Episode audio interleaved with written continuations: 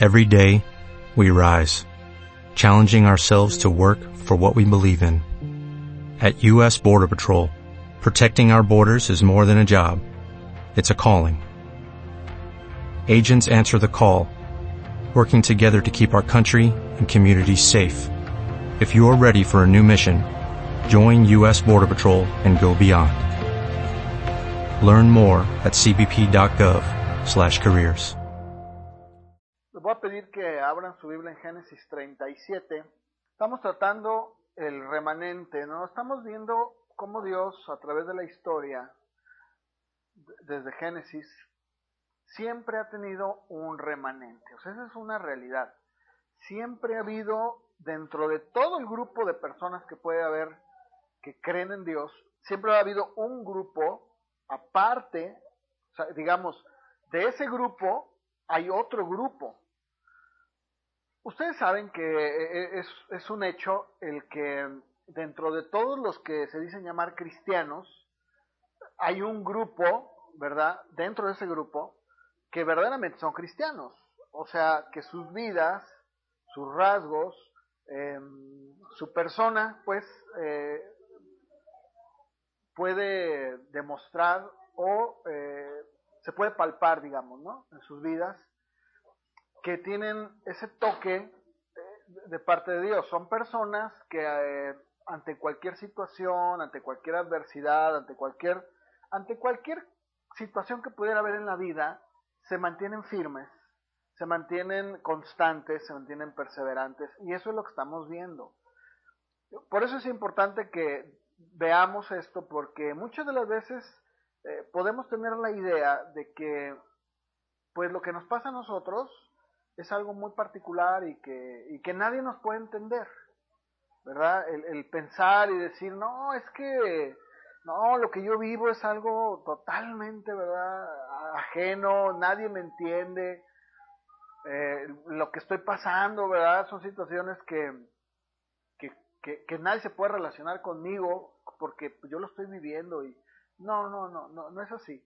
Eh, estamos viendo por eso estos casos que nos deben de inspirar, de motivar a poder ver cómo estos hombres, hombres y mujeres, eh, vivieron su fe en medio de situaciones peores que las nuestras, eh, pasaron circunstancias peores que las nuestras, y sin embargo se mantuvieron firmes. ¿Qué es lo que hacía que estuvieran firmes? Bueno, obviamente Dios, ¿no? Pero también vamos a ver cómo estos hombres, eh, o estamos viendo cómo estos hombres siempre tenían un común denominador, y eso es lo que estamos viendo. Entonces, ahí en Génesis 37, en el verso 1 y 2 dice, y habitó Jacob en la tierra donde había morado su padre, en la tierra de Canaán. Esta es la historia de la familia de Jacob. José, siendo de edad de 17 años, apacentaba las ovejas con sus hermanos, y el joven estaba con los hijos de Bila y con los hijos de Silpa, mujeres de su padre, e informaba José a su padre la mala fama de ellos. El día de hoy vamos a ver nada menos que a José. ¿Por qué a José? Bueno, tenemos mucho que aprender de José, mucho que aprender de él. Mm, ustedes saben la historia, ¿no? De José, el que le hemos llamado el soñador, ¿no? Todos la conocemos, una situación adversa en donde sus hermanos lo, lo, no lo quieren, lo venden como esclavo a Egipto. Una vez que está ya en Egipto, este, pues resulta que su, ah, la esposa de su, de su amo, Potifar, eh, pues le levanta calumnias, dice que, que quería, que quería, ah, que él quería eh, abusar de ella, cuando la realidad es que ella era la que insistentemente lo buscaba, y lo meten a la cárcel tres años, y de ahí, bueno, ya después de ese periodo, ¿verdad? Este, vemos cómo Dios lo, lo pone en alto. Pero estamos hablando que desde los 17 años es vendido hasta los 30 años es gobernador de Egipto. ¿Cuántos años pasaron? 13. Eh, puede parecer fácil, sin embargo no lo fue. La vida que llevó José fue una vida que yo creo que muchos de nosotros, la verdad, yo creo que al primero, segundo, tercer año, hubiéramos renunciado, hubiéramos dicho, Señor, pues este, pues muchas gracias, todo estuvo muy bonito, eh, me pareció muy padre, ¿verdad?, haberte conocido, pero francamente yo tengo ganas de irme, ¿no? El que diga que no es un mentiroso. Yo creo que cualquiera de nosotros hubiéramos dicho, Señor, ya, no más.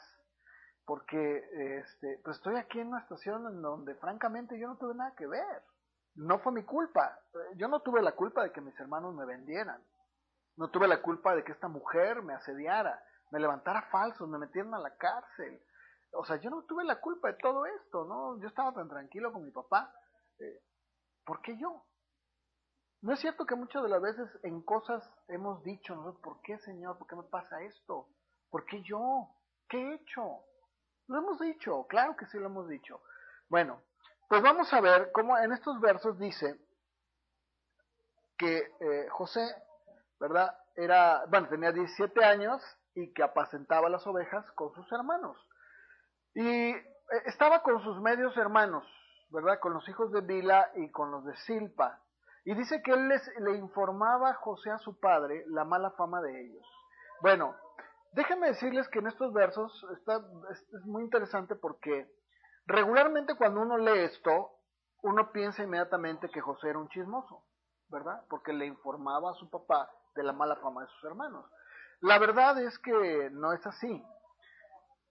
La palabra que el hebreo usa aquí, cuando dice mala fama, es una palabra muy interesante porque la palabra mala es, es eh, se escribe ra, R-A. Y esa palabra habla de alguien malo o maligno. Está hablando eh, de una persona mm, que hace algo, pero lo hace con una intención ya premeditada, con daño. Entonces, eh, estamos hablando de que lo que estos hermanos de José hacían no era cualquier cosa. Después nos dice que la fama o sea, era, eran mal, era mala, pero era una fama mala. O sea, ellos eran conocidos eh, por ser personas malas. Ahora, otra cosa que es muy interesante, que muchas de las veces cuando leemos la Biblia no lo, no lo captamos, es que cuando dice que José apacentaba las ovejas, literalmente lo que está diciendo es que él estaba encargado de la supervisión o de la inspección de sus hermanos y de los animalitos. Entonces, cuando entendemos esto, nos damos cuenta que en realidad no es que fuera un chismoso. Lo que pasa es de que él, estaba haciendo su trabajo. En pocas palabras, el hijo, eh, el hijo de la esposa principal, como es el caso de él, en, su, en, el Medio Oriente, en el tiempo de José, eh, el papá, que era el, digamos, el patriarca, era muy común que pusiera al hijo de la esposa principal sobre todos los bienes que tuviera para que supervisara. Entonces, lo que, José, lo que José estaba haciendo era parte de su responsabilidad como hijo de una esposa principal. Entonces, cuando entendemos esto, vemos que él no estaba actuando de una manera chismosa, no estaba siendo un intrometido, alguien que solamente veía e iba con el papá.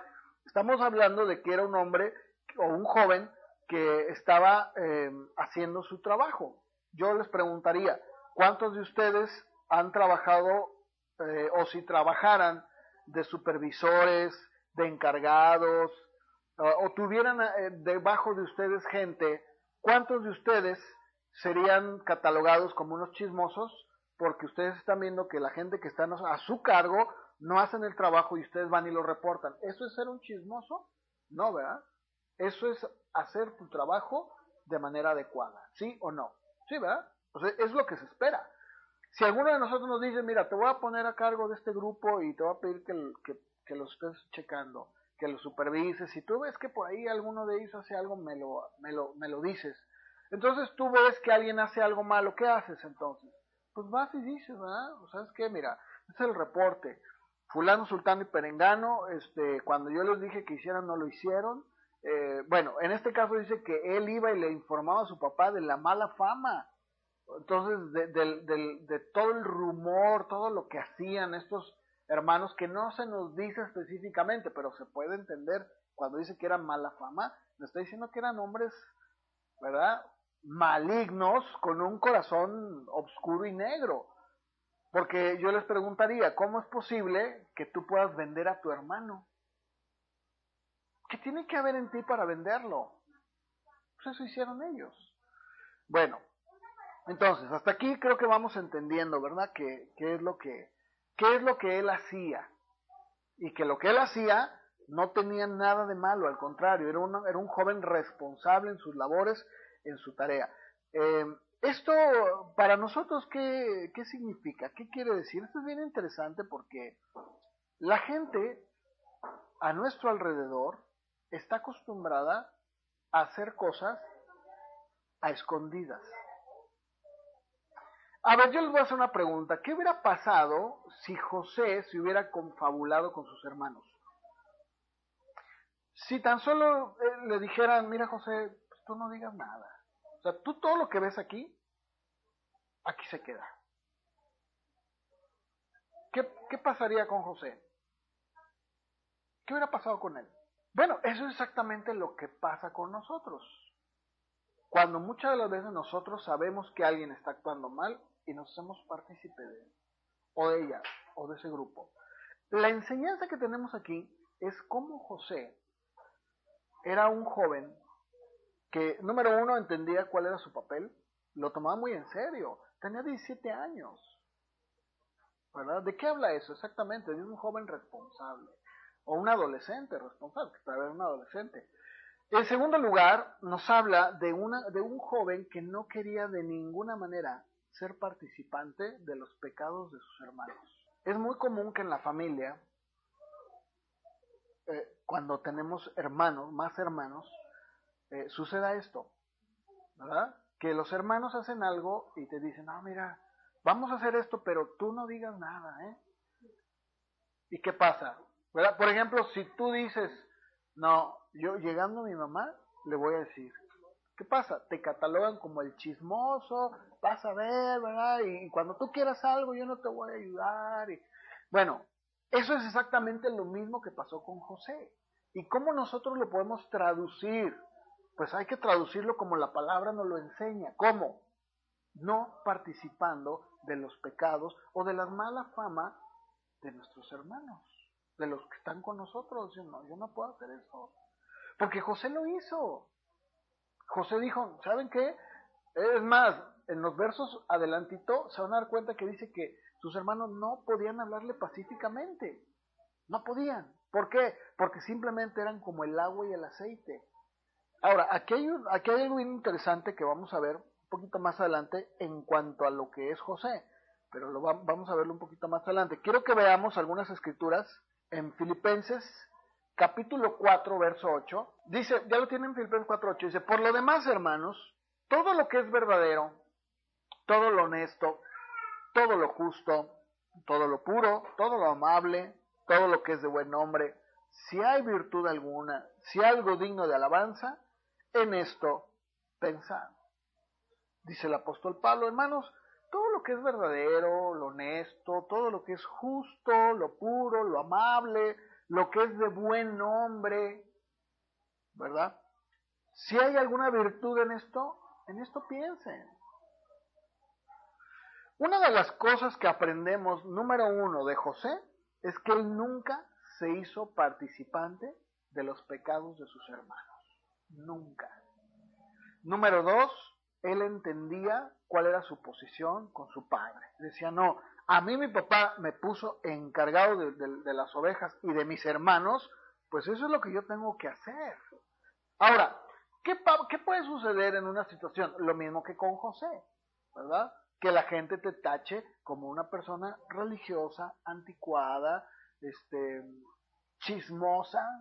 Yo me acuerdo que hace tiempo hubo una situación en la, iglesia y obviamente, obviamente que Alejandra a mí me comentaba, me platicaba todo lo que pasaba en, el grupo, ¿verdad? Y me acuerdo que platicando con una persona, una joven, me dijo, no, yo, yo por eso, dijo ella, ¿verdad? Este, me lo dijo, pues estábamos sentados ahí pues, en, la oficina, y dijo, yo por eso nunca le cuento nada a Alejandra, porque ya sé que todo viene y se lo dice usted, ¿verdad? Y yo le dije, ¿y qué esperabas? No, bueno, pues es que si yo se lo digo a ella es porque quiero que, que no diga nada. Dije, bueno, depende. Dije, porque sí, si tú crees que viene y me dice todo, no, pero me dice todo lo que me tiene que decir. ¿Por qué? Porque esa es su responsabilidad. ¿Qué puedo esperar yo de ella? Eso. Ahora, hay algunas cosas que a ti, que tú le puedes comentar a ella, que son muy personales y que ella dice, no, pues son cosas que la verdad no, no puedo comentarle al pastor, no porque no pueda, sino porque me los comentó y son muy personales. Pero si esas cosas que tú le estás diciendo son dañinas y no son sanas, claro que me tiene que decir, es más, yo le exijo que me lo diga. ¿Por qué? Porque es su responsabilidad. ¿O no es cierto? Claro que sí. Entonces, ¿qué pasa cuando, cuando tú haces algo así? La gente dice, no, ya, yo ya no, no te voy a decir ya nada, porque te digo algo y todo lo cuentas. Oye, déjame decirte, ¿saben qué sucede? Lo que sucede es esto. Nuestro concepto de la amistad lo tenemos muy, muy, muy deteriorado. ¿Por qué? Porque nosotros pensamos que una persona que nos quiere y que nos ama, o un amigo, es alguien que nos consiente todo y que todo lo que tú le dices te va a decir que sí. ¿Cierto o no? Sí, ese es el concepto que tenemos. Pero ¿qué dice la Biblia? ¿Qué dice la Biblia? Yo les pregunto a ustedes. ¿Cuál es el concepto que la Biblia nos dice sobre la amistad? Ok, vayámonos, refirámonos a nuestro mejor amigo, al que dijo, ya no les llamaré siervos o esclavos, sino amigos, porque todo lo que yo sé de mi Padre se los diré a ustedes. Vamos a referirnos a Cristo, ¿ok? Al Señor Jesús, en la tierra. ¿Cómo se comportó Él con sus discípulos? ¿Cómo fue? ¿Fue amigo de ellos o no? A ver, ¿y, que, a poco Él toleraba la actitud de Pedro? Si era un golpeador con la mujer, ay, no, bueno, pues yo soy su amigo. Pues es que yo soy su amigo y pues este, como su amigo, pues tengo que tolerar todo. A ver, yo quiero que ustedes me digan cómo se portó. ¿Cómo fue el Señor? Tenemos que tomar, si estamos hablando que el concepto que tenemos, la idea de ser amigo está distorsionada, entonces tenemos que ir a, una idea que sea la correcta, que nos abra el panorama y nos muestre. Entonces, ¿qué es ser un amigo? A la luz de la Biblia y viendo como ejemplo al Señor Jesús, si tuvieran otro ejemplo, pueden usarlo, ¿no? Digo, a mí se me, se me vino a la mente el Señor, creo que es el mejor referente que tenemos. Pablo, que es otro referente en la Biblia, nos dice que él tenía a su cargo varias iglesias. Pero sin embargo, él nunca, nunca toleró, ni apapachó, ni consintió a las iglesias. Nunca. Una de ellas fue a la iglesia de, la región de Galacia, que, era una región, ¿no? En Gálatas 4:16, les voy a pedir que me acompañen y vamos a ver qué era, cómo, cómo, como padre espiritual, ¿verdad? Que él les llevó el Evangelio. ¿Cómo es que se comportó con ellos? Eh, también dice la Biblia, eh, lo vamos a ver, y vamos a ver cómo Pablo fue un padre para ellos. Estamos hablando de la amistad que tenemos con nuestros hermanos, cómo debemos de ser. Pero aquí tenemos un ejemplo clásico, ¿verdad? Les dice Pablo a los, a los Gálatas. Ustedes saben que las iglesias de Galacia eh, Pablo las funda, Pablo llega ahí por una enfermedad de los ojos, para tener una idea, ¿no? De un contexto de esto. ¿Qué enfermedad era? No nos dice la Biblia, nada más que digo enfermo de los ojos. Cuando él llega ahí, ellos lo, reciben con amor y dice que era tanto su amor, dice que aún ustedes querían hasta tal vez sacarse sus propios ojos para dármelos a mí. Bueno, él les predica el Evangelio. Está con ellos, cuando él se va, Inmediatamente después llegan los judaizantes, que eran estos hombres que decían que podías ser cristiano, pero tenías que guardar la ley, cosa que no, no es así. Entonces, ellos llegan y convencen a los gálatas y los hacen que se vuelvan a circuncidar, bueno, más bien, que se circunciden, que guarden la ley, que, que, que, que se abstengan de alimentos. O sea, todo lo que Pablo hizo se va para abajo. Bueno, aquí Pablo les dice en el verso 16, me he hecho pues vuestro enemigo por decirles la verdad. Eh, si ustedes leen el capítulo 1, 2 y 3, se van a dar cuenta por qué Pablo está diciendo esto. Porque Pablo les dice, ¿cómo es posible? ¿Quién los engañó? ¿Quién los sedujo? para que ustedes hayan caído de la gracia de Dios. Y luego sigue diciéndoles, en el verso 17, les dice, ellos tienen celo por ustedes, pero no para bien, sino que quieren apartarlos de nosotros para que ustedes tengan celo por ellos. Y dice, es bueno mostrar celo en lo bueno siempre, pero no solo cuando estoy con ustedes. Y les dice, hijitos míos, por quienes vuelvo a sufrir dolores de parto hasta que Cristo sea formado en ustedes. En pocas palabras, el apóstol Pablo está verdaderamente triste, pero lo interesante que quiero resaltar es precisamente esto, el que dice, me he hecho vuestro enemigo por decirles la verdad. Eso es exactamente. A ver, ¿por qué se hizo su enemigo José? ¿Porque iba y decía la verdad de ellos? Claro. En pocas palabras, José marcaba una línea muy clara y decía, mira, si ustedes quieren hacer de su vida un papalote, como decimos nosotros, ¿no? Háganlo. Es su vida. Pero yo, yo en lo personal, voy a decirle a mi papá de todo lo que yo oigo, de todo lo que yo escucho, de todo lo que yo veo en ustedes y que no es correcto. Y después em, les voy a pedir que por favor vayamos a Tito, capítulo 1, versos 15 y 16. Ahora, quiero comentarles algo. Eh, había, había, ver, yo te pregunto a ti, Jacqueline, ¿había alguna razón para que los hermanos de José actuaran, o más bien, ¿qué, podría, ¿qué podía haber hecho que ellos fueran así y que José no fuera así? ¿Será que era algo genético? Bueno, estaba predestinado para servir a Dios, es cierto, una realidad. O sea, vamos, lo que estoy diciendo es, había los, digamos, sus hermanos, podían también llegar a ser hombres como José, ¿o no? O sea, no había nada que tú dijeras, ay, verdad, es que, mira, José lo metió a la universidad y a mí me tiene una de... Y aún así, ¿verdad? o a mí me tiene trabajando y a él sí le dio estudios y le paga, ¿verdad? Porque fíjense que, me voy a adelantar un poquito, pero aunque dice ahí que José era el preferido, porque lo tuvo en la vejez, esa es una expresión hebrea. No significa que, él era el preferido porque lo tuvo ya grande. En tal caso, no, en tal caso Benjamín debe haber sido el preferido. Porque era el más chico de su misma mamá. Ellos eran hermanos, no medios hermanos. Entonces, ahí vamos, ahorita lo voy a explicar, porque en el hebreo esa es una expresión que, significa o que quiere decir que José era un joven. Eh, cuando dice que lo tuvo en la vejez, significa que era un joven que tenía vejez en sí mismo, porque esa, esa expresión significa cuando alguien es muy maduro, siendo muy joven. José, lo que pasa es que José era muy sabio y muy prudente. Entonces su papá lo quería, porque él era, dentro de todos, era el único que destacaba por ser sabio y prudente.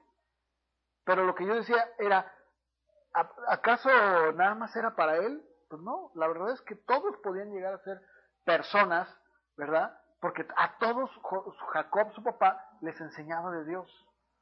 A todos. Ahora, de que definitivamente, de que definitivamente, ¿verdad? Había una elección, claro que la había. O sea, sí, eso es cierto. O sea, de que había una elección de parte de Dios sobre José, pues sí, sí la había. ¿Verdad? Pero eso no era determinante para decir, ah, pues con razón. Pues mira, José fue lo que fue porque ya Dios desde mucho tiempo. No, porque ellos también tenían la oportunidad de poder ser como José. Ellos también tenían parte de la herencia, ¿verdad? Porque eran hijos. ¿Sí me explico? O sea, lo que estoy tratando de decir es que no había nada que tú pudieras decir, bueno, es que José era así porque por X, Y razón y nosotros no tuvimos la oportunidad. No, no es cierto. Ellos dicen que eran malos tenían un corazón malo y lo siguieron teniendo, ¿verdad? Incluso todavía después nos damos cuenta cómo ya cuando José se desenmascara, ¿verdad? Y, y lo, les dice quién es y ya se lleva al papá a vivir y está toda la familia ya viviendo en Egipto. Dice que cuando muere Jacob, ellos dicen, oye, pues ahora sí nos va a ir como en feria porque pues va a decir, ¿verdad? Ahora sí ya no está mi papá, me voy a vengar. Vamos, y, y le mienten. Y, y le dicen, mi papá nos dijo antes de morir, díganle a José que no sea mala onda, que, ¿verdad? Y, y José dijo, "Ah, a ver, espérense, tranquilo, ¿verdad? ¿Qué creen que soy como ustedes, no? Dijo, no. Claro, así es, ¿verdad? Ahora, dice la, dice la Biblia en Tito, ahí lo tienen ya, ¿verdad? Tito 1, 15 y 16.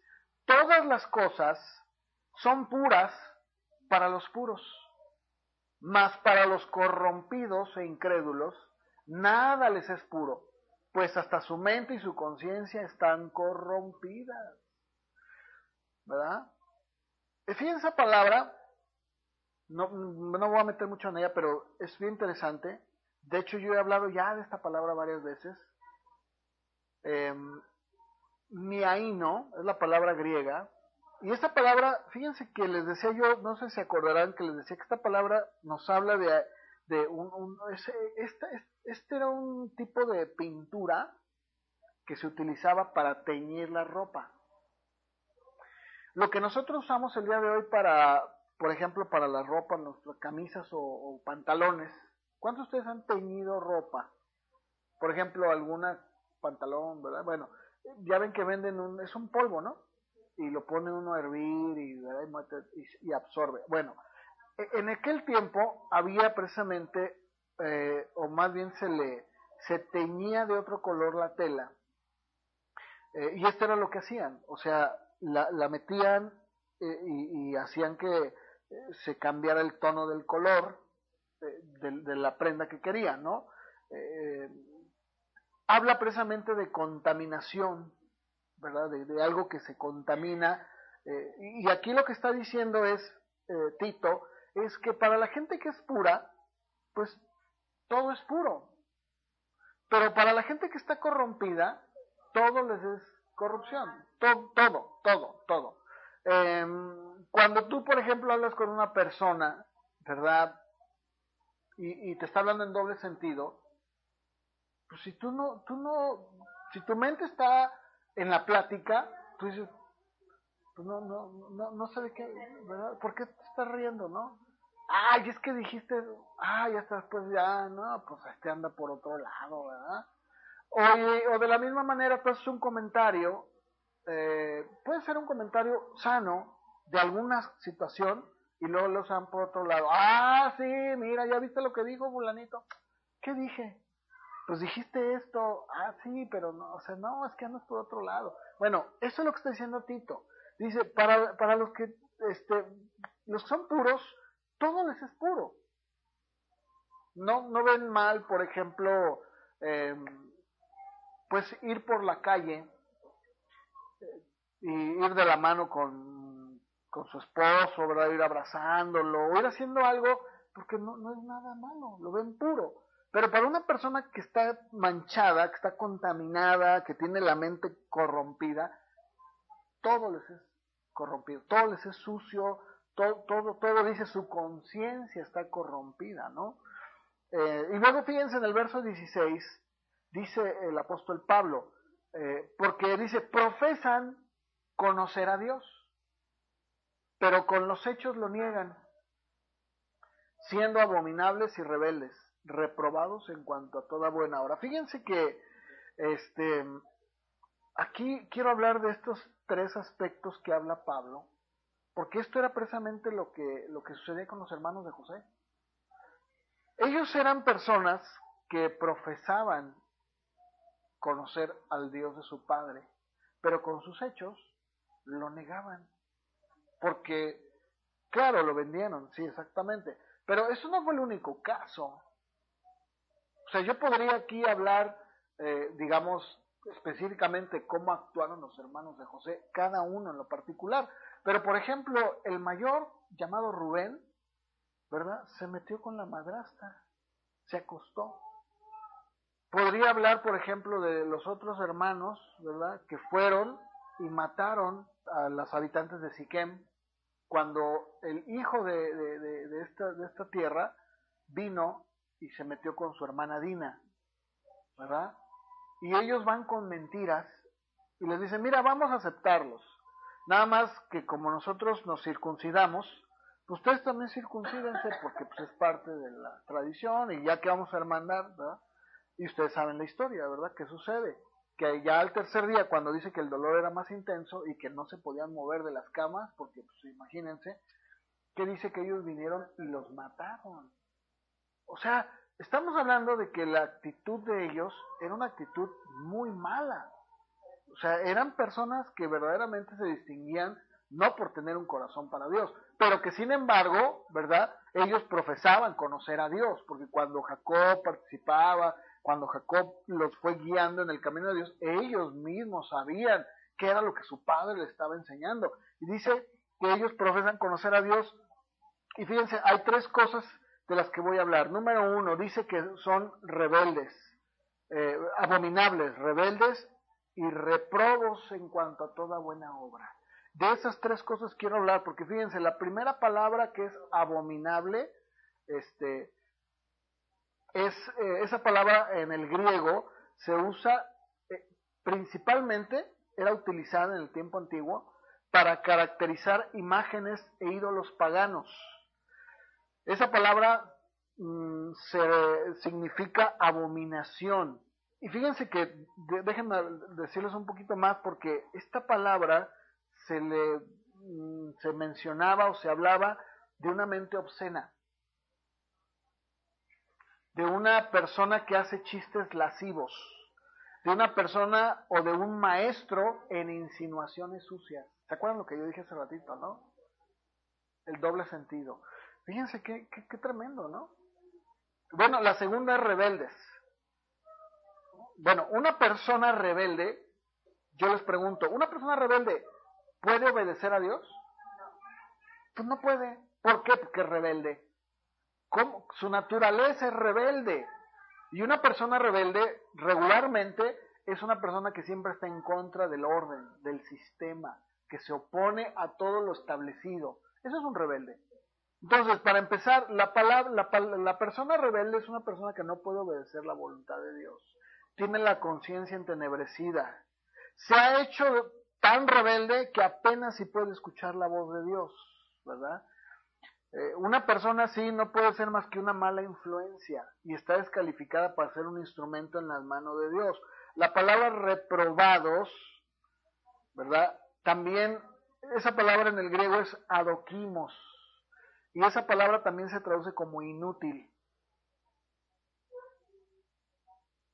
Se describía adoquimos, fíjense qué, interesante. La palabra adoquimos se usaba cuando describían una moneda falsa o una moneda que no tenía ni el peso ni el metal adecuado.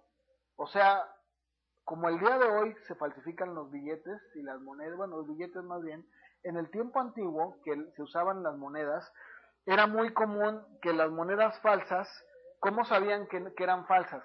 Porque no tenía el peso ni los metales que deberían de ser. Entonces una persona inmediatamente decía, este es adoquimos, esto es falso, esto, como los billetes. Como el día de hoy serán los billetes, ¿no? Pero en ese tiempo eran las monedas. Em, también, fíjense, también se usaba para describir a un soldado que era cobarde y que a la hora de la batalla fallaba. O sea, un soldado que a la hora de la, hora ya de entrar a la batalla no, se acobardaba y se iba, un desertor era un adoquimos. También se usaba para, para un candidato que era rechazado en su puesto porque sus conciudadanos consideraban que era un inútil, una persona no apta. Yo creo que todos nuestros políticos serían adoquimos, ¿verdad? Todos son unos adoquimos. Bueno, este, también, también, déjenme seguir porque esta palabra es muy interesante. Fíjense, esta palabra también la utilizaban los constructores. Porque eh, cuando, cuando un constructor utilizaba piedras y veían que una tenía defecto y no servía para lo que querían hacer, para la edificación que iban a hacer, la marcaban con una letra A, que era de adoquimos, y la rechazaban y la usaban más bien para colocarla en otro tipo de usos, pero no podía ser usada como una piedra angular, no podía ser utilizada para poder este, eh, eh, soportar pesos. Fíjate qué interesante. Y la marcaba, esto es una adoquimos. Eh, úsala para allanar o para ponerla ahí en el, en el camino, ¿no? Los caballos pasan y la... Para eso sirve, pero no sirve para eso. Fíjate qué, qué tremendo, ¿no? Eh, ahora, ustedes saben que la vida, la vida cristiana, de acuerdo a la palabra, ha sido, o es más bien, llamada con un propósito, y ese es ser útil, ¿verdad? Ese es ser parte de, del reino de Dios y no convertirnos en piedras ahí rodantes. O sea, en piedras que nomás están ahí, ¿verdad? Incluso ahorita que dije eso me acordé de este, de este grupo de los Rolling Stones, que precisamente su nombre lo toman de ahí, ¿no? Piedras rodantes. ¿Y qué es una piedra rodante? Una piedra rodante es la que tú vas caminando y la encuentras y le das una patada. O la agarras para aventársela a un perro. O la tomas para aventarla al agua. O sea, es una piedra que no tiene utilidad, simplemente va caminando. Y luego llegó otro y la vio por ahí y la volvió a agarrar para otra cosa. O sea, eso es una piedra rodante.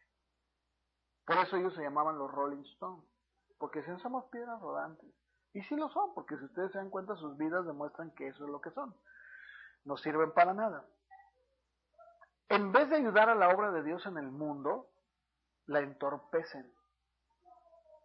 Esas personas reprobadas son personas que se convierten en una vergüenza. Son una vergüenza. No sirven más que para eso. Para hacer tropezar. Para hacerte caer. Pero no sirven. Ese es un adoquimos. Entonces, este, si nos damos cuenta, José era un joven que a muy temprana edad entendió perfectamente bien cuál era su papel cómo cumplir de manera responsable y decir, no, yo no me hago participante de sus malas fechorías o de su mala fama o de lo que están haciendo. Yo no participo.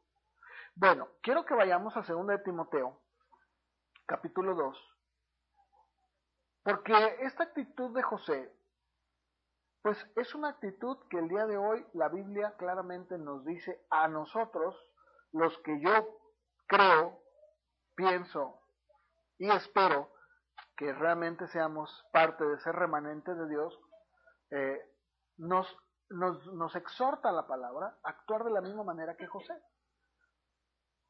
Porque José lo que hacía era apartarse de la influencia de sus hermanos. En 2 Timoteo 2.19 dice, pero el fundamento de Dios está firme y tiene este sello ¿Cuál es el sello? Este es el sello. ¿Conoce el Señor a los que son suyos? Como hace un momento le decía Jacqueline. Claro, José era un hombre electo por Dios, claro. ¿Y lo conocía Dios? Claro. Él sabía que de los, de los, de los hijos de Jacob, de los doce, uno. Este, este, este es. ¿Verdad? Y número dos, apártese de iniquidad todo aquel que invoca el nombre de Cristo. A ver, ¿tienen por ahí su palabra de Dios? Creo que no, ¿verdad? ¿Todos traen su Reina Valera? ¿O tú sí la traes? ¿Tú sí la tienes? ¿Qué es? ¿Lenguaje actual o qué es? Pregunto, ¿qué hizo José? Se apartaba. Por eso, por eso, la verdad, les voy a decir una cosa. Yo por eso yo no, yo, yo, yo, yo, yo no tolero hacerme participante de las personas que yo sé están actuando mal. Yo no. O sea, a mí me pueden decir exagerado, este, arrogante, este, bueno, santurrón, sí me lo pueden decir. Pero les digo una cosa, yo no participo, ¿eh? yo no. ¿Por qué? Porque la Biblia claramente dice, el Señor conoce quiénes son de Él. O sea, yo no tengo por qué andar diciendo, yo soy de Él. Él ya sabe que soy de Él o no soy de Él. Porque lo que Pablo está usando aquí es una, eh, una ilustración del tiempo de Pablo en donde los mercaderes mandaban todo su, cuando mandaban, por ejemplo, por ejemplo en tu caso, tú mandabas especies. ¿Cómo saber que eran tuyos y no de otro? Muy fácil, ponían un sello. tú tenías tu propio sello, ¿verdad? Y lo ponías en tu mercancía. Cuando llegaba al puerto, o sea, en este caso si tú lo mandabas, digamos, a, a Colima, vamos a pensar, ¿no? Bueno, llegaba, eh, llegaba tu cargamento de especies y decían, a ver, aquí están las cajas, ¿verdad? Los bultos. Eh, eh, pues este, ¿quién será? Bueno, tenía un sello. Y decía, este decía Jacqueline, no sé, ¿verdad? Lozano. Ah, no, este es el de Jacqueline. Luego otro que dice, este, maderas, pues no sé, González, ah, este es de maderas González. Cada uno tenía un sello. Entonces, ¿qué está diciendo aquí? Lo que está diciendo Pablo dice, mira, Dios tiene un sello sobre los que son de Él. O él ya sabe quiénes son de Él, ¿no es cierto? Bueno, y número dos, ese verso efectivamente sale de Coré. ¿Se acuerdan ustedes la rebelión de Coré? Ahora, pues es muy extenso y muy interesante porque díganme, ¿quién fue Coré? No era sacerdote, porque pues no, no era, no era el hijo de Aarón, pero era de la familia de Leví. O él era un levita, ¿verdad? Eh, y él era precisamente de la familia de los coatitas, de los que cargaban los utensilios. Tenía un privilegio muy, muy grande el de pertenecer a esa familia, porque déjenme decirle que es un privilegio, ¿eh? Es un privilegio ser llamado por Dios. Para empezar, dices, bueno, pues yo de qué privilegios gozo para que Dios me llame a servirle, ¿no? Bueno, entonces él pertenecía a la familia de Leví, pero eh, parece como que Coré no estaba satisfecho con eso, él quería algo más. ¿Qué quería? Pues él quería también gobernar, y decir, incluso lo dijo, ¿por qué nada más Moisés? ¿Verdad? Pues yo también, todos somos ungidos, todos somos hijos de Dios. Bueno, entonces fíjense, cuando dice aparte de iniquidad, lo acaba de leer Laura, efectivamente es una referencia a números, cuando Moisés, cuando dice apártense de estos hombres, no toquen nada de ellos, no toquen nada. En el sentido espiritual del día de hoy, ¿cómo lo aplicamos? De la misma manera. Todos aquellos que participaron con Coré y que decían, no, no, sí es cierto, yo estoy con Coré. Ah, no, mira, ¿sabes qué? Ahí nos vemos, se los tragó la tierra. Yo por eso el día de hoy no entiendo, se los digo de verdad, yo, yo no entiendo, o sea, no, no es algo que no comprendo, por qué nos hacemos tan tolerantes con personas así. Yo no, yo no puedo ser tolerante, yo no. ¿Por qué? Porque Dios no lo es. ¿Sí me explico? O sea, nos hacemos tolerantes con quien no debemos de ser tolerantes. ¿Por qué? Porque a todas luces son personas rebeldes, son personas reprobadas, son personas completamente este, inútiles, adoquimos, que profesan conocer a Dios, sí, pero con sus hechos lo niegan. Entonces, si, si ustedes están entendiendo qué es lo que está diciendo, bueno, claramente aquí el, Señor está, Pablo está diciendo, o bueno, el Señor a través de Pablo, ¿no? Está diciendo, mira, eh, apártese de iniquidad todo aquel que invoca el nombre de Cristo. La pregunta que yo le decía era, ¿qué hacía José? Eso. Se apartaba de la iniquidad de sus hermanos. Yo no, ¿verdad? Ahora fíjense, en el, en el verso 20 eh, de ahí mismo, 2 Timoteo, sigue hablando Pablo y dice, pero en una casa grande no solamente hay utensilios de oro y de plata, sino también de madera y de barro. Unos son para usos honrosos y otros son para usos viles. ¿eh? Los hermanos de José servían para usos viles y vergonzosos. No es para lo que servían. ¿Verdad? Y dice en el verso 21, sigue diciendo, así que si alguno se limpia de estas cosas, ¿qué cosas? De la iniquidad, ¿verdad? De la suciedad, ¿verdad? De todo ese tipo de prácticas. Si alguno se limpia de estas cosas, ¿qué? Será instrumento o un vaso para honra, santificado, útil al Señor y dispuesto para toda buena obra. Dice, si alguno se limpia de estas cosas, ¿Qué está diciendo? Que bueno, e-, efectivamente yo puedo decir, hijo del Señor, he sido un vaso de usos viles, pero yo no quiero ser un vaso de usos viles. Yo no quiero hacerlo. Yo quiero ser un vaso útil, limpio, santificado. Que tú cuando vayas a usar un vaso pienses en mí y digas, ay, este vaso es el mío. No sé ustedes, pero yo, por ejemplo, tengo vasos que son míos y que los uso de manera especial. O sea, son mis vasos, es mi vaso y nadie lo usa. No sé si pasa lo mismo en su casa, tal vez no. Bueno, en mi casa sí, yo tengo vasos y digo, este es mi taza, este es mi vaso y es mío. Y cuando alguno de ellos lo toma, le digo, ese es mi vaso, mi taza, déjamelo, ¿verdad? ¿Por qué? Porque es mío, me gusta a mí, tiene las características que a mí me gustan, la cantidad, la proporción, o sea, tiene todo lo que a mí me gusta. Y yo digo, este es mío, y no lo agarren. Bueno, sucede lo mismo. Dice, dice el apóstol Pablo, ¿alguno de ustedes quiere ser un vaso que el Señor diga, este es mi tarrón, en este tomo mi leche, en este tomo mi agua de Jamaica, en este tomo agua fría, o en este tomo, me hago mi cafecito, este es para la coca con hielo, me gusta. Ahora, ¿no tenemos alguno, no tienen ustedes vasos predilectos para algún tipo de bebida? Yo creo que sí.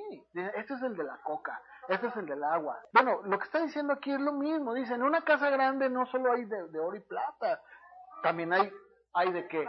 Dice, hay vasos de madera, de plástico. Ahora, ustedes saben, esto, esto yo lo he dicho muchas veces. Cuando alguien va a visitarte, ¿a poco sacas los de plástico? sacas los platos y los a la visita? Si va a una visita especial, claro que no, ¿verdad? A ver, otra vez, si ustedes van a tener una visita especial, pues no, sacan lo mejor, lo mejor, ¿verdad? Bueno, digo, dentro de todo lo que tengas, sacar lo mejor. Obviamente, fíjense, aún el desechable es desechable y tiene una utilidad, pero no sirve más que para eso. Ahora, la pregunta es, ¿qué quieres ser tú? ¿Un desechable que lo usa el Señor? ¿O quieres ser alguien que esté ahí siempre y diga, este es el especial? Este, este lo uso cuando viene una visita especial. Lo saco, lo lavo, lo limpio y mira, lo pongo porque lo presumo. O cuando tienes una cena muy especial. Algunos tienen, por ejemplo, este, para Navidad tienen vajilla especial de Navidad. ¿Por qué? Porque es una cena especial y no vas a sacar los, los desechables. Pues qué vergüenza, ¿no? ¿Sí me explico? Entonces, aquí está diciendo eso. Ahora, déjenme decirles algo. ¿eh? Es una realidad de que dentro del reino de Dios está revuelto. No podemos decir, pues, aquí está la iglesia de Cristo donde todo, como dicen, puros buenos hijos, ¿verdad? No es cierto. No, el Señor habló de esto. Acompáñenme a Mateo 13, 24. El Señor le refiere una parábola y les dice, el reino de los cielos es semejante a un hombre que sembró buena semilla en su campo. Ustedes saben la historia, ¿verdad? Eh, pero mientras dormían los hombres, vino su enemigo y sembró cizaña entre el trigo y se fue. Cuando salió la hierba y dio fruto, apareció la cizaña. Vinieron los siervos del padre de familia y le dijeron, Señor, ¿No sembraste buena semilla en tu campo? ¿Dónde pues tienes esta cizaña? Y él les dijo, un enemigo ha hecho esto. Los siervos le dijeron, ¿quieres pues que vayamos y la arranquemos? Dijo, no, no, no. No sea que al arrancar la cizaña, arranquen también con ella el trigo. Dejen crecer juntamente lo uno y lo otro hasta la siega. Ya al tiempo de la siega yo les diré a los segadores, recojan primero la cizaña átenla en manojos para quemarla y recojan el trigo en mi granero. ¿Qué quiso decir Jesús en esta parábola? Que crecen juntos. Que dentro de la iglesia, dentro de la esfera cristiana, pues dígame cuántos no dicen que son cristianos. Todos, hasta Lupita D'Alessio. Pero eso no significa que porque una persona dice, yo me voy a, ay, sí, es que pues dijo que era cristiano, ay, por favor no seas ingenuo. José sabía que sus hermanos eran de mala fama, que hacían cosas mal, sí, y no podía correrlos. Son mis hermanos, ¿qué hago? Aquí estoy con ellos. Fue más fácil que a él lo vendieran y lo corrieran, ¿verdad? Que hacerse como ellos. Pero fíjense, aquí Jesús habló de eso. O sea, yo entiendo, por eso lo digo, yo entiendo que siempre va a haber ese tipo de cristianos que no sirven para nada. Pero no por eso ¿verdad? Yo voy a ser como ellos, o voy a estar de acuerdo con ellos, o voy a hacerme de la vista gorda. Ay, yo no veo nada, ¿verdad? No veo nada y no veo nada, ¿verdad?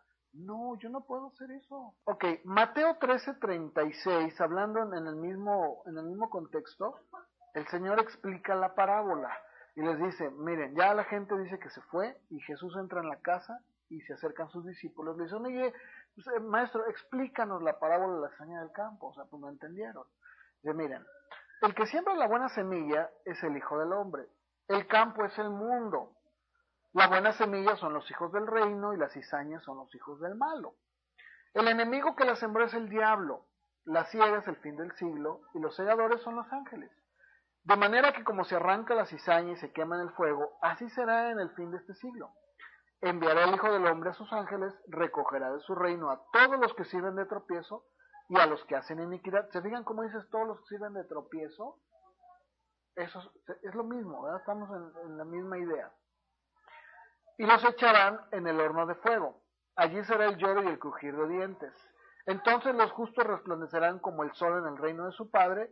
Y dice, el que tenga oídos para oír, pues ahora sí que, que oiga, ¿verdad? También ahí mismo, pero en el verso 47, eh, el Señor nuevamente vuelve a hablar y les dice, miren, en el verso 47 de Mateo 13, el reino de los cielos es como, o es semejante a una red que se echa en el mar y se recoge toda clase de peces. Y una vez que ya está llena, la sacan a la orilla y sentados recogen lo bueno en, cestas y lo malo lo echan fuera. Así será el fin del siglo. Saldrán los ángeles, apartarán a los malos de entre los justos y los van a echar en el horno de fuego. Allí será el lloro y el crujir de dientes. Esto es exactamente lo que, lo que, lo que Pablo está diciendo. Eso es lo que está diciendo el Señor, ¿verdad? ¿Qué era la actitud de José? Pues era una actitud distinta, ¿verdad? Eh, se mantenía lejos de la influencia, ¿verdad? De, sus hermanos. Volviendo a 2 de Timoteo 2.21, por favor, dice, eh, 2 de Timoteo 2.21, Pablo sigue hablando eh, a Timoteo, le dice, mira, así sucede en la casa del Señor.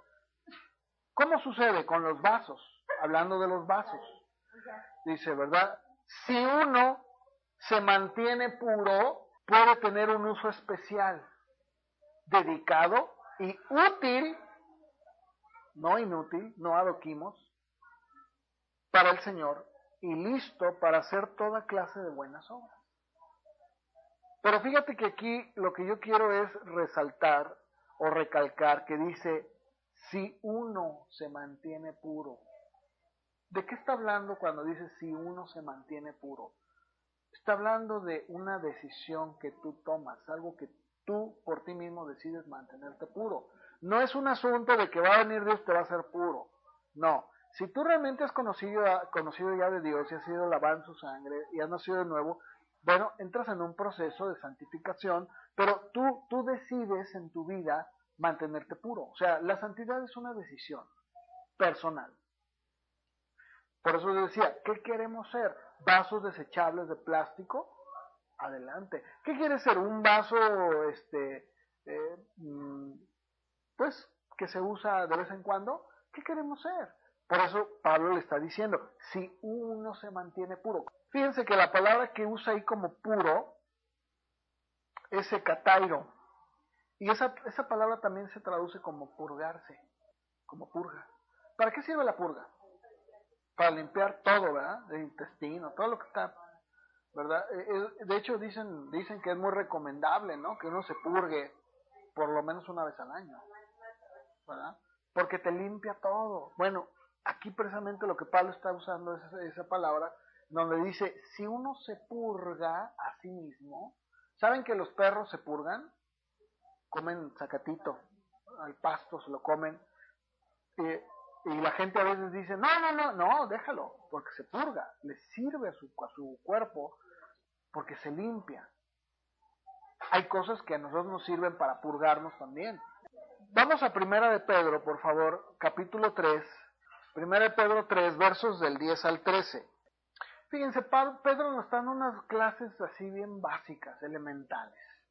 Dice, el que quiere amar la vida y ver días buenos, el que quiere amar la vida y ver días buenos, refrene su lengua de mal.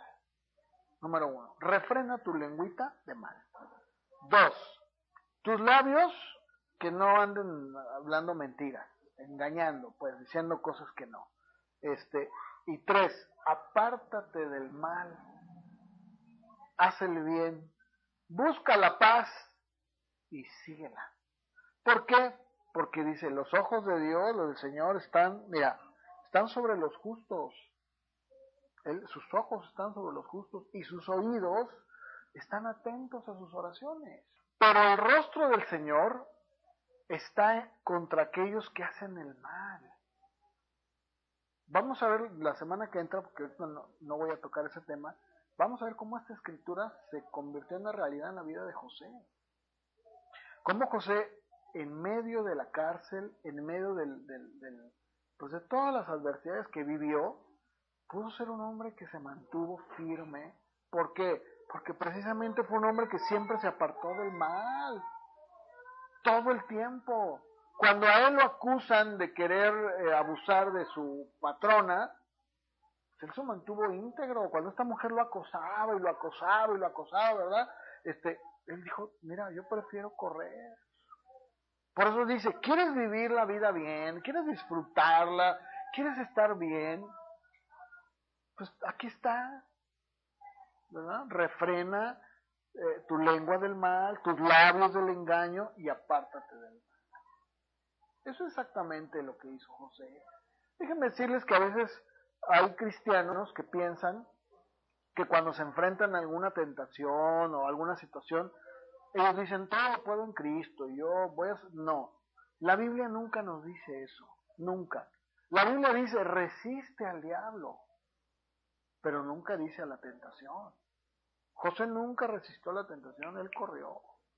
Cada vez que esta mujer lo acosaba, ¿verdad? No, no, y le dijo, ¿cómo voy yo a pecar?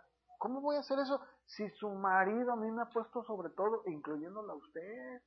¿Usted cree que yo voy a hacer eso? Eh, por eso, este, bueno, pues el día de hoy vemos como eh, una gran cantidad de cristianos, ¿verdad? Pues usan este tipo de, de mentira para decir, ay, es que, es que fui débil, es que no pude y caí, hermano, es que yo no, es que, pues, ¿qué hago? Porque soy tan... No, no, no, no. Dice la Biblia, ¿quieres disfrutar de buenos días? Todo lo que Dios te ha dado, disfrutarlo, pues refrena tu lengua, refrena tu boca de hablar engaño y apártate del mal.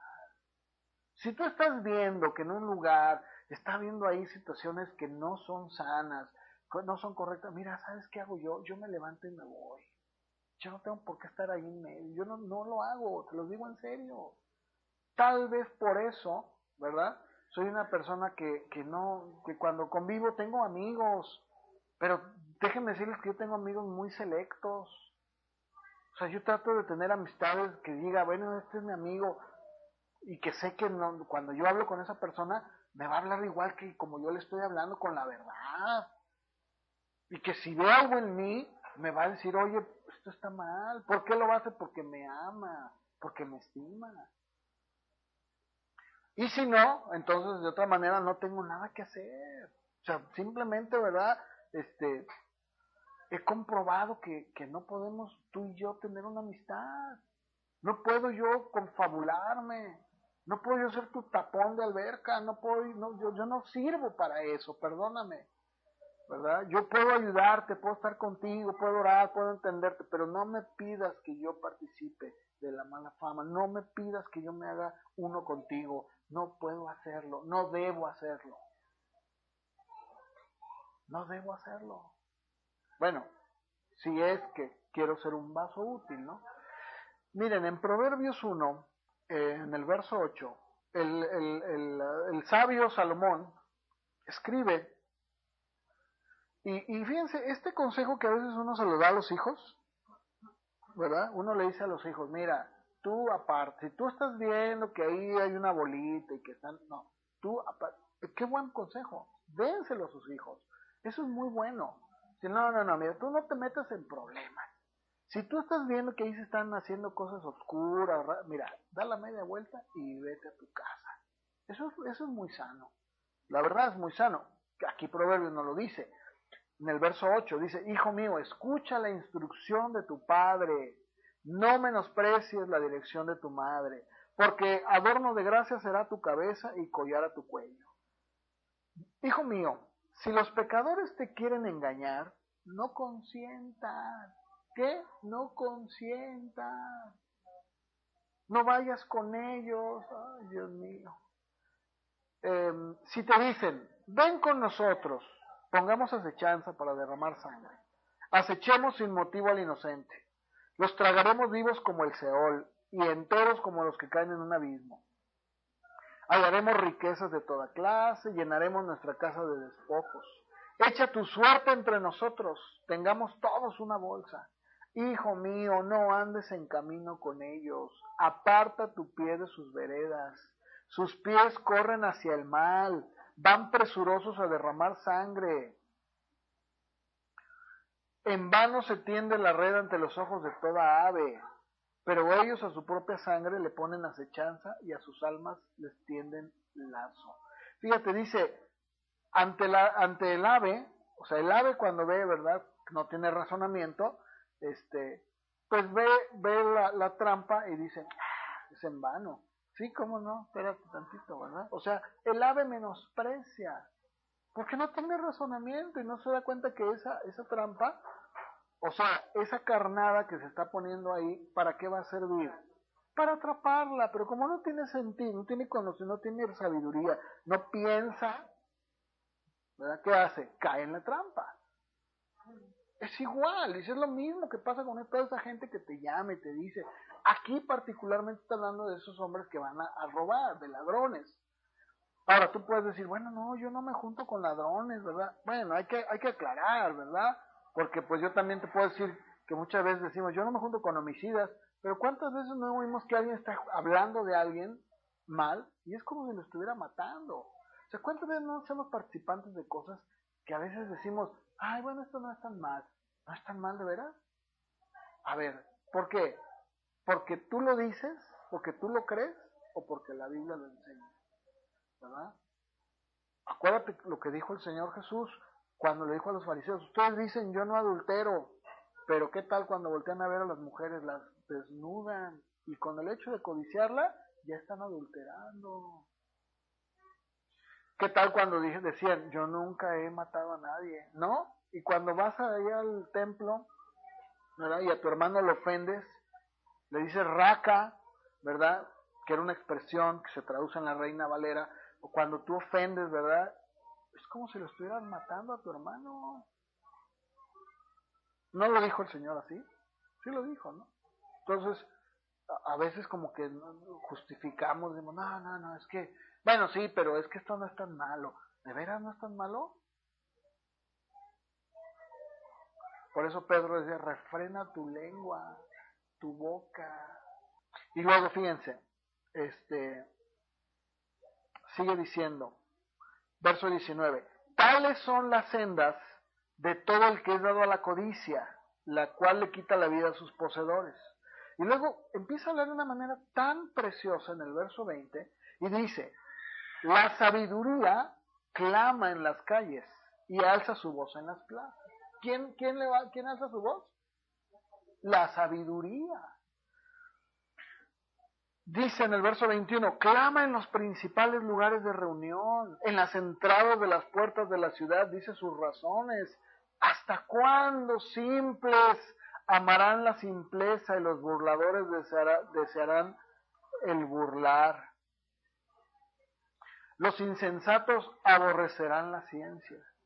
Vuélvanse a mi reprensión. Dice, yo derramaré mi espíritu sobre ustedes y les haré saber a mis palabras. Pero dice, cuando yo llamé, no me quisieron oír. Extendí mi mano y no hubo quien atienda, sino que desecharon todo mi consejo. Mi reprensión no la quisieron.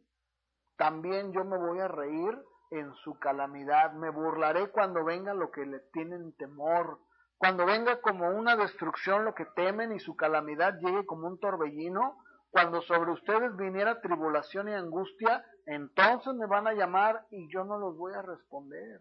Me van a buscar de mañana, pero no me van a encontrar, porque aborrecieron la sabiduría y no escogieron el temor de Jehová. No quisieron mi consejo, menospreciaron toda reprensión mía. Comerán del fruto de su camino y serán hastiados de sus propios consejos, porque el desvío de los ignorantes los matará y la prosperidad de los necios los echará a perder. Pero el que me oiga habitará confiado y vivirá tranquilo sin temor del mal. ¿Te fijas que es exactamente lo mismo que dice Pedro? ¿Quieres vivir días buenos? Apártate del mal. Simplemente hazte a un lado. No, yo no, no, yo no participo de eso. Yo no lo hago. Mira, dime lo que quieras. Este, piensa en lo que... Es más, si quieres ya no me vuelvas a hablar. Si eso es lo que tú quieres. Como decía Pablo a los Gálatas, me he hecho tu enemigo por decirte la verdad. Entonces, el decirte la verdad es convertirme en tu enemigo. Pues qué lástima. Ok, bueno, regresando a Génesis 37, por favor.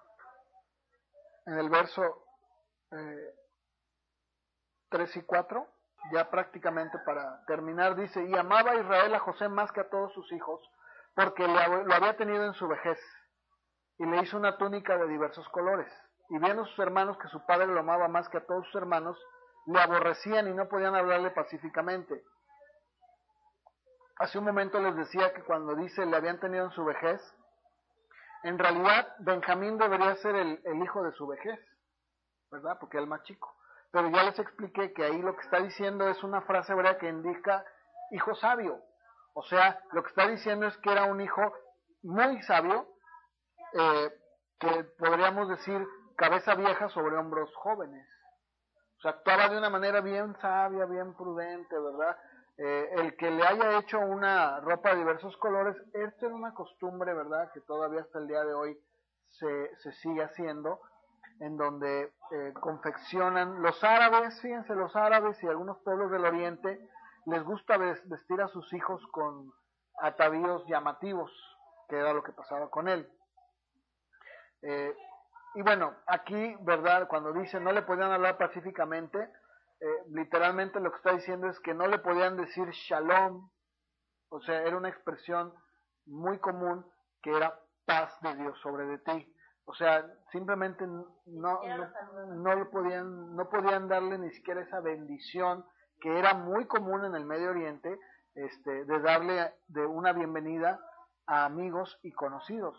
Pero era tanto el, menosprecio que tenían sobre este pobre José que este que ni eso le decían. Ahora así como decimos ni el saludo, ¿verdad? Eh, fíjense qué, tremendo, ¿no? Yo les quiero decir algo. ¿Qué nos dice la palabra en cuanto a esto? ¿Qué es lo que la palabra tiene que enseñarnos sobre esta situación que le pasaba a José? Pues muy claramente, ¿verdad? Si ustedes me acompañan a Mateo 10:34, ahí el Señor clarifica todo esto, ¿no? Eh, yo, yo por eso de veras se los digo, pues a veces yo no entiendo muchas cosas.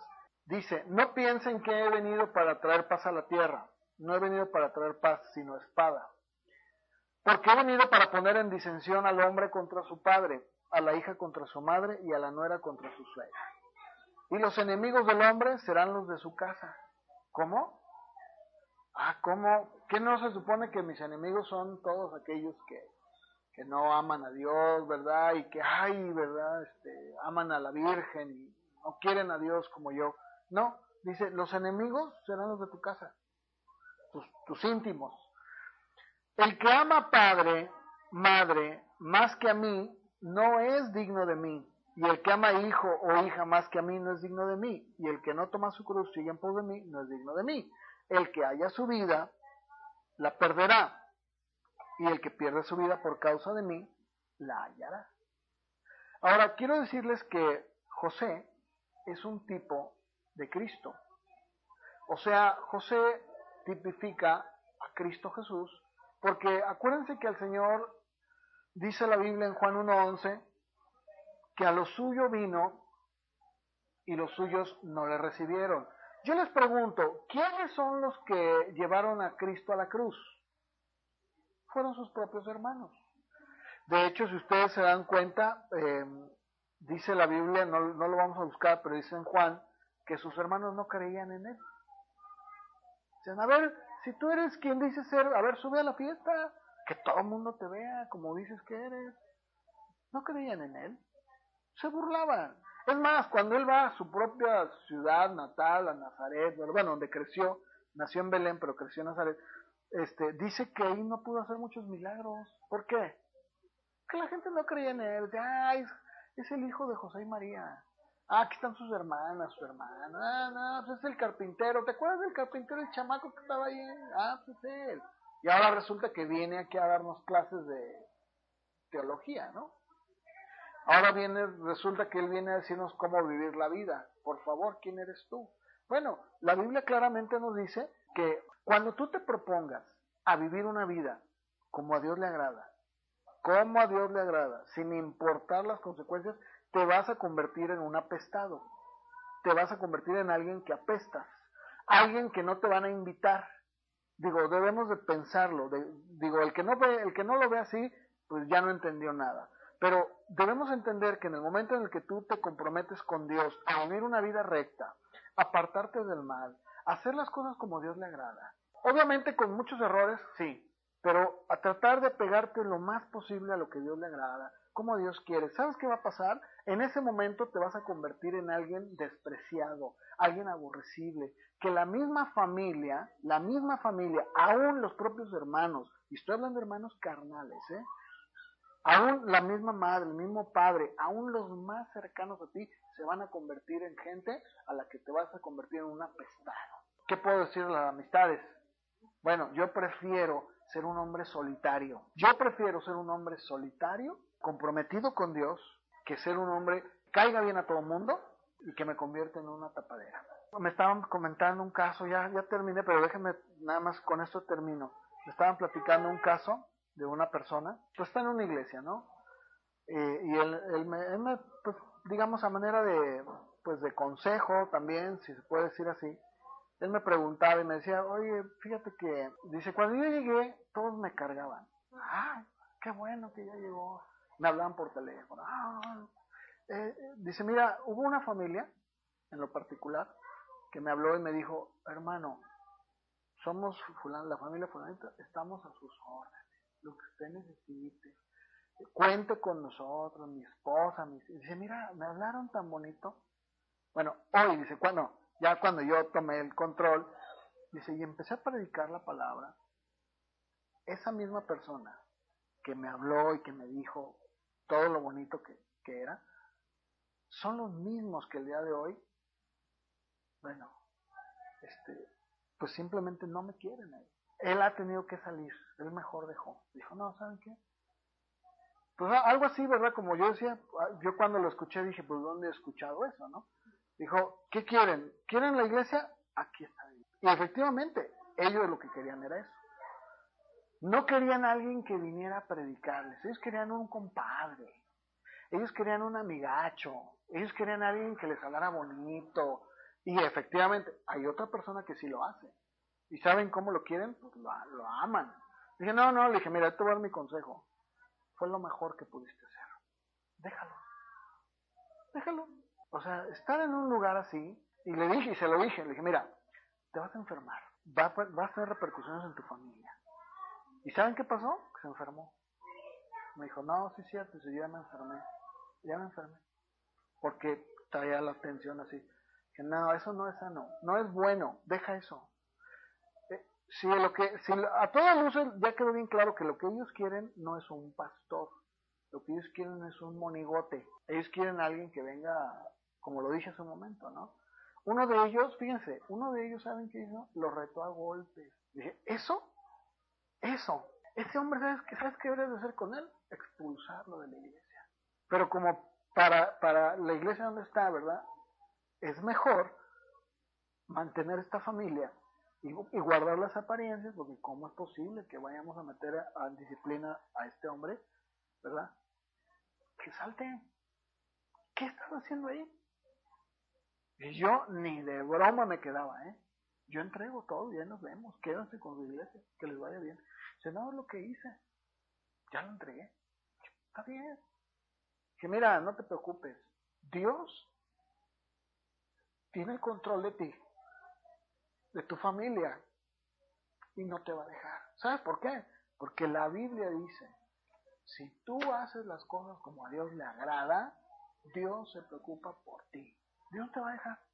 ¿Qué hubiera pasado con él? Él podía bien, bien fácil decir, bueno, pues total, mira, este, pues me hago de la vista gorda, ¿verdad? Ya no veo nada, ¿verdad? La mala fama que tiene, no, yo no, yo no digo nada. ¿Y sabes qué hubiera pasado con él? Se hubiera convertido en el títere. Y todo ese llamado que Dios ha puesto en su vida lo hubiera tirado a la basura. Yo, hablando yo en primera persona, prefiero ¿verdad? que la gente me odie, pero quedar bien con Dios. Yo lo prefiero, ¿eh? Se lo digo en. Yo lo prefiero mil veces. O sea, yo un compromiso que, con la gente, decir, ay, no, es que van a decir, si realmente, si realmente saben que les amo, si realmente creen que yo le estoy predicando la palabra por amor y que no estoy hablando de mí, lo van a recibir, van a decir, Señor, gracias, qué bueno que, que el hermano se preocupa por decirnos la verdad. ¿Nos duele? Pues sí, ¿cómo no? Claro, ¿a quién le gusta que le digan la verdad? A ninguno. ¿Verdad? Entonces, si nosotros nos convertimos en personas como José, que nos apartamos, que no participamos, decimos, no, sabes que yo no puedo hacer eso, perdóname. Mira, ve y habla, ve, agarra otro, a mí, no, a mí ni me voltees a ver. El día de mañana nos vamos a convertir en vasos útiles, santificados, dice Pablo, para el Señor.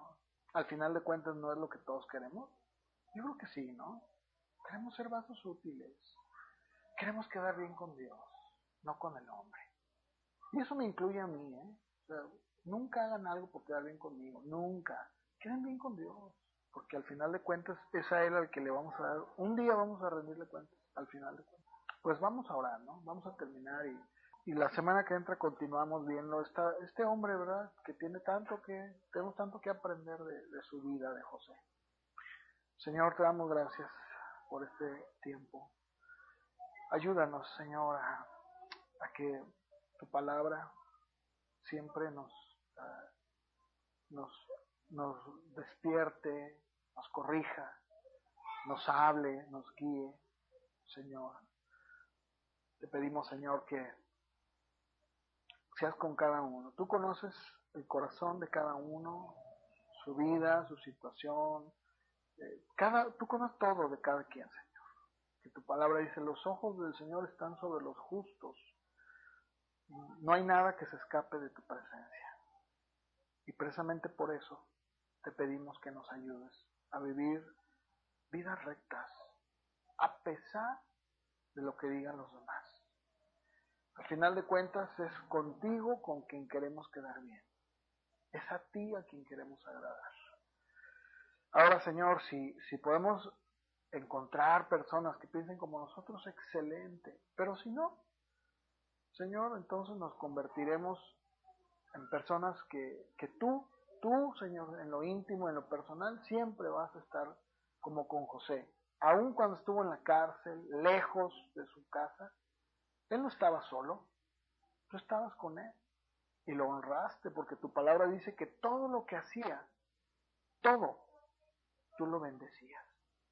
Todo lo que él hacía, cuando estaba con Potifar, cuando estaba en la cárcel, hallaba gracia, porque tú estabas con él, nunca lo dejaste. Y eso es exactamente lo que tú haces con aquellos que quieren ser personas que se apartan, que se hacen y que te honran. Tú los bendices. Todo lo que hacen, los prosperas, porque tú estás con ellos. Y no les falta nada. Gracias te damos, Señor. Ayúdanos a ser como José. Ayúdanos, Padre. Te lo pedimos, Señor, y te damos gracias por tu palabra.